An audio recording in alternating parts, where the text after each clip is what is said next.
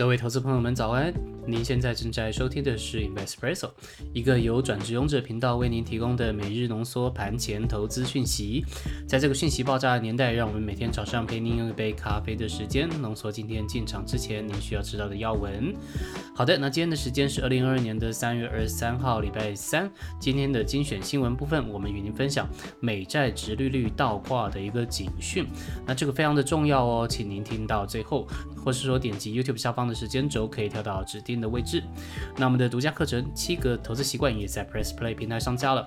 您觉得投资最重要的是什么呢？我们认为实际作战的时候，比起一招一式的这个套招啊，更重要的呢是对战场敏锐的直觉。这个直觉呢，其实很大程度来自于我们大脑不断学习的身体记忆。这个身体记忆呢，其实是可以透过锻炼达成的。我们认为要激发出一个专业投资人的直觉还有盘感，有七个习惯是一定要养成的。那这就是我们的七个投资习惯课程创立的目的。您只要每天做一些微量的改变，时间一长就会发现这些技能都会变成您的身体记忆了。那欢迎您到 Presspay 平台上面搜寻七个投资习惯，让我们一起在投资的世界里面不断的进步吧。好的，那今天先跟您报告一下台股的行情。首先按照惯例看一下大局的一个局势。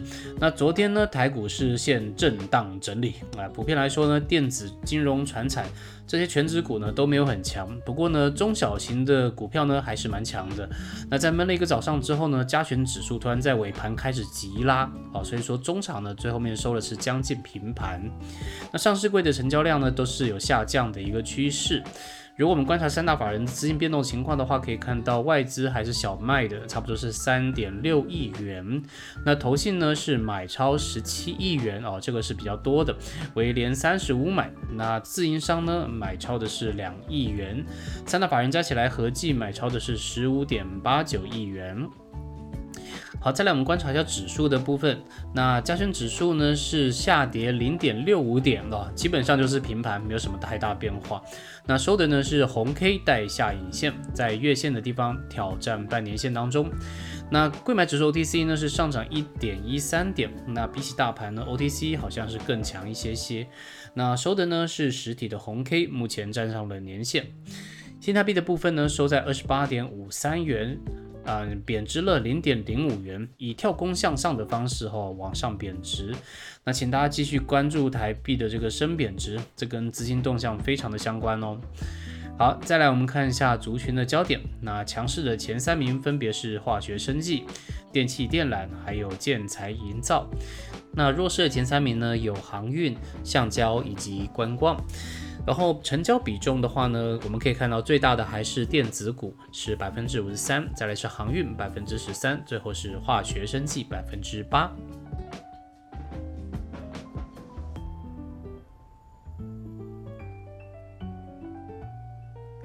好的，再来与您报告一下昨天晚上美股的行情。那华尔街呢，礼拜二持续的关注俄乌的局势，还有联准会越来越鹰派的政策立场。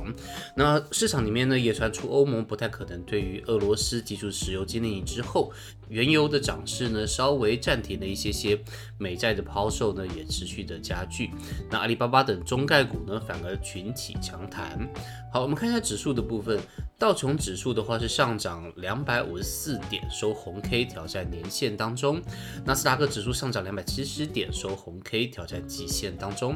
贝斯半导体呢上涨二十二点，收红 K 带上影线，已经成功站上了年线喽。好，我们看一下布兰特原油指数，目前对比昨天有一点点滑落，但是呢，还是在一百一十四元上下浮动，持续的挑战之前的跳空缺口当中。我们看下昨天的强势跟弱势族群，那强势的部分包含有教育，还有服装配饰以及互动媒体，那弱势的部分呢，包含有农业、金属采矿，还有建筑材料。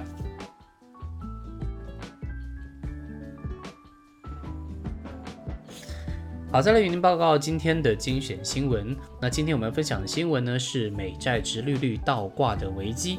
那我们帮您总结为三个重点。第一个重点是什么叫做直利率倒挂？再来的话，第二个重点是直利率倒挂的话会怎么样？最后一个的话就是说，现在这一次，也就是 right now，它到底出现了什么情况？好，我们先跟各位解说一下什么叫做是利率倒挂。那一般呢，债券呢会分成长天期跟短天期的。那大家其实可以换位思考一下，在正常情况下，你把钱借给别人越久，那是不是应该跟他收的利息越高？那钱借的时间越短，这个利息也就越低。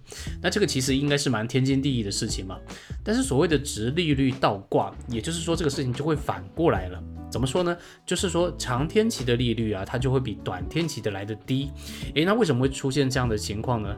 其实那普遍呢代表投资人对近期的经济情况不太看好。那投资人可能会想说，诶，我与其放短期，然后到期之后我把钱拿出来，诶，我到时候还不知道投资什么，没有投资标的。那到时候赚的利息啊，可能还没有一口气现在直接放长期来的多，所以这样的心态呢，就会导致长期债的需求会大增，这样子呢，就直接会让长天期的值利率会比短天期的来的低了，那这样就会出现值利率倒挂的一个情况。好，这是第一个，跟您介绍一下什么叫做直利率倒挂。再来第二个就是直利率倒挂会怎么样？哎，其实从经济层面来讲，会有非常多的影响。哎，但是我们不想要说那么多，让大家会太 confuse。今天我们只要给大家一个信息。啊，就是这个事件是跟经济衰退是高度相关的。啊，美国过去五十年呢，曾经发生过七次直利率倒挂事件，然后呢，每一次发生之后，后面就接着经济衰退，这个命中率啊，比这个印度神童还准啊。但是要注意的一个事情是。直利率曲线开始倒挂呢，不代表立刻开始崩盘哦，因为它这个倒挂的期间有可能是几个月到几年啊，这都有可能有。那这个时间是很难预测股市反应会在什么时候发生的。那从事后马后炮的角度来看，有可能股市是在这个直利率倒挂其中就崩盘了，那也有可能说倒挂完之后才崩盘。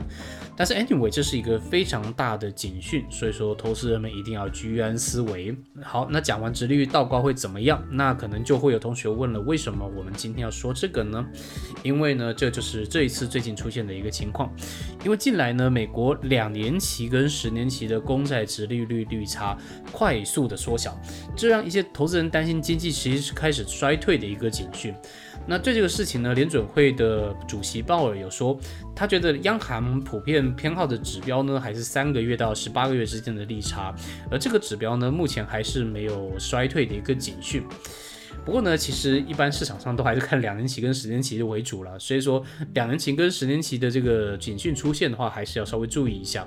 目前十年期公债殖利率仍然是高于两年期，但是这两个之间的差距呢，从一年前的一点六二个 percent，在一年后短短一年后直接缩短到了零点二二个 percent，啊，所以说其实说的非常快的哦。那一些债市的交易员呢，他们其实有预期两年期跟十年期的这个公债殖利率啊。可能最快呢会在三个月内出现倒挂，这个有可能是潜在经济衰退的预兆。好的，那以上是今天与您分享的盘前要闻，内容都是整理公开的资讯还有新闻，不做任何的买卖进出依据。如果您对我们的节目任何的建议，欢迎留言告诉我们，以及到我们新开设的 Press Play 平台上面了解我们更全面的分析解读。